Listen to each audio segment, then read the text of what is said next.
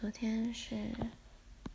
坚持运动的第二天，不知道是不是因为下午有稍微跑了一下的关系，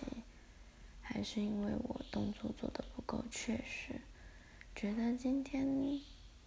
做一样的动作，但是没有觉得特别累。希望我能继续坚持下去。然后